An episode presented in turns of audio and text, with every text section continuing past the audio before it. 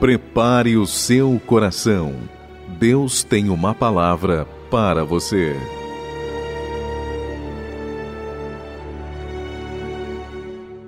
A graça e a paz do Senhor Jesus Cristo a todos vocês, queridos ouvintes da Rádio 92.7 Shalom FM.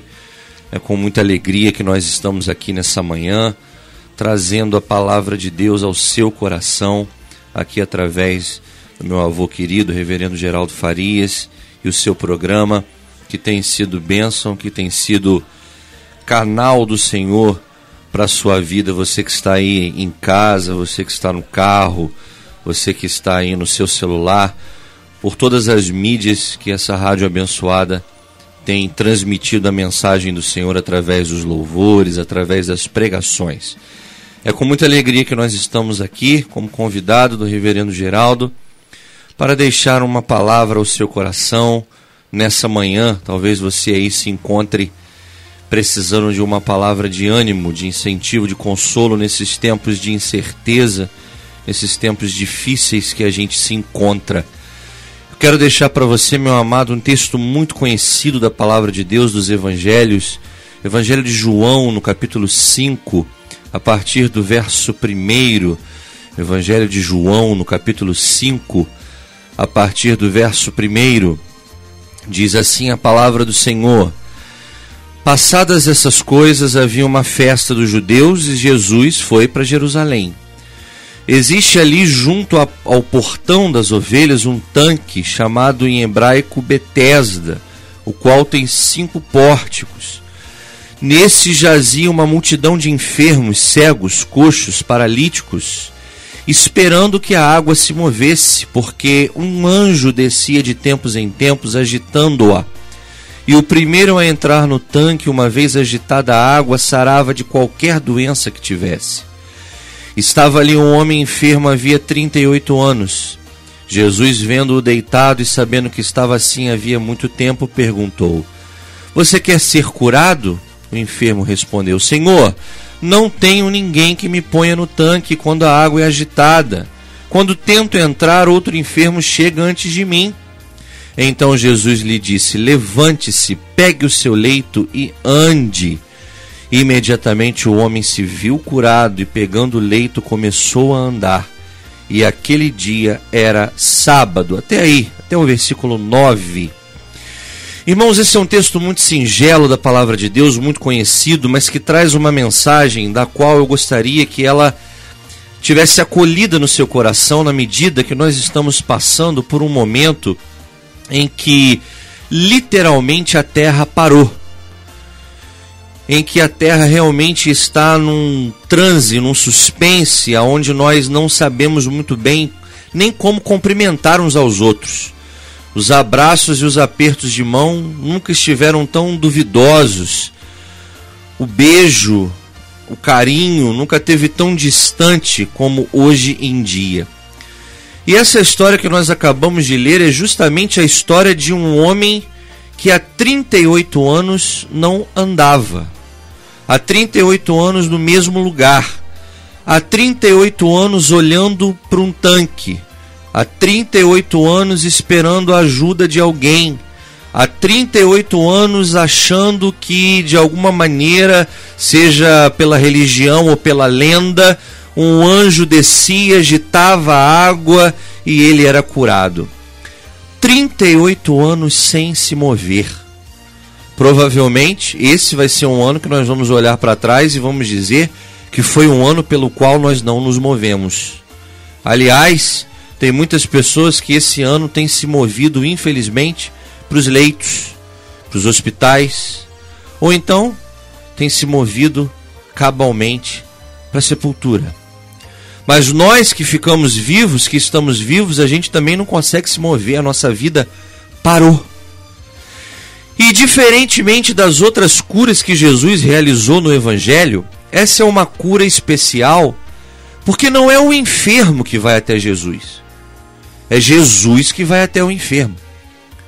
Diferente dos cegos, dos leprosos, dos coxos, dos endemoniados, dos lunáticos, é Jesus que senta do lado do paralítico. É Jesus quem puxa a conversa. é Jesus que vira para aquele homem e diz: Olha, se está muito tempo aí, você quer ser curado? A abordagem de Jesus ela é tão simples como simples é o Evangelho. Jesus não dá uma palestra, Jesus não dá um livrinho de autoajuda para o paralítico, Jesus não dá um seminário, não dá um curso, não faz uma revelação. Jesus faz uma pergunta direta, como direto deveria ser a nossa relação com Deus e com as pessoas. Jesus pergunta ao homem: Você quer ser curado? Eu gostaria de pegar essa pergunta que Jesus faz tão direta àquele homem e passar essa pergunta, transmitir essa pergunta a você que está me ouvindo nessa manhã. Você gostaria de ser curado? Você gostaria de ter seu casamento restaurado? Você gostaria de ter seu emprego refeito? Você gostaria de ter uma porta aberta? Você gostaria de ter uma cura que o Senhor tanto pode te dar? A pergunta de Jesus continua sendo direta. A história, porém, não aponta somente para a pergunta, mas para a resposta do paralítico. A pergunta foi direta, a resposta não. Muitas vezes o Senhor Jesus continua do nosso lado, continua vendo as nossas necessidades, continua nos perguntando o que, que nós queremos de forma direta, mas nós respondemos como o paralítico respondeu. Aquele homem, ao invés de dizer para Jesus: Sim, Senhor, eu quero ser curado, aquele homem apresentou a Jesus uma lista. Uma lista de mágoas. A primeira resposta que aquele homem dá a Jesus é: Senhor, eu não tenho ninguém que me ponha no tanque. A primeira mágoa daquele homem é com o próximo. Olha, ninguém me põe no tanque, ninguém olha para mim, ninguém toma as minhas dores, ninguém compra a minha briga. Quando Jesus nos pergunta o que nós queremos, ao invés de nós respondermos, a gente começa com a nossa mágoa no outro. Ah, Senhor, ninguém me fez isso, ninguém me abriu a porta, ninguém me ajudou, ninguém fez isso por mim. Aquele homem começa, começa a sua lista de mágoas apontando para o próximo. Jesus está ali, do lado dele, perguntando: Você quer ser curado? E a primeira mágoa dele é com o próximo: Ninguém me põe no tanque. A segunda mágoa daquele homem, na sua listinha de mágoas, é com ele mesmo. Porque ele diz: Olha, Senhor, enquanto eu vou, outros vão na minha frente. A segunda mágoa daquele homem é com a sua incapacidade. Quantas pessoas hoje em dia têm se vitimizado, têm se autoflagelado, têm olhado para si mesmo e colocado imposições nelas mesmas. Pessoas que não se aceitam, que não se perdoam, que não se conformam com o corpo, que não se conformam com a sua situação social. Pessoas eternamente infelizes consigo mesmas. Aquele homem aponta uma mágoa com o próximo, mas aponta uma mágoa consigo mesmo. Aquela coisa que nós ouvimos antigamente, você precisa perdoar o próximo, hoje está difícil se perdoar. Aquele homem tinha uma mágoa com o próximo, tinha uma mágoa com ele. E em terceiro e último lugar na sua lista de mágoas, a mágoa dele era com a religião. Ele estava esperando um anjo. Quantas pessoas que estão agora nesse momento esperando uma revelação? Esperando um anjo, esperando uma rajada de fogo, esperando uma língua estranha, esperando um culto, esperando um louvor, esperando quando Jesus está do lado. Aquele homem olhou para a religião e se esqueceu de olhar para Jesus. Aquele homem olhou para o que a religião poderia fazer e se esqueceu daquele que pode fazer. Jesus perguntou: Você quer ser curado? Aquele homem tinha uma mágoa com o próximo, tinha uma mágoa com ele, tinha uma mágoa com a religião.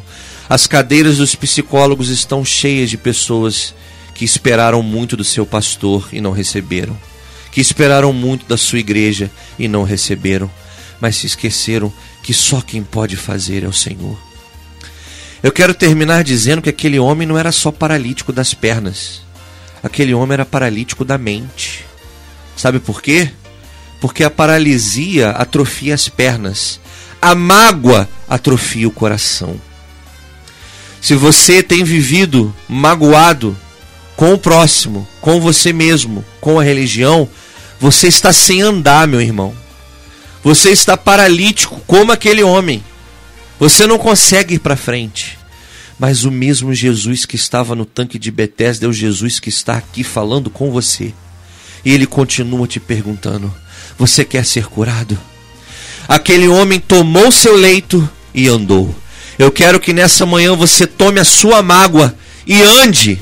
Tome as suas dores e ande. E o Jesus que curou o paralítico pode te curar. Amém. E o Jesus que curou o paralítico da sua paralisia pode te curar da sua mágoa, da sua dor, em nome de Jesus. Amém.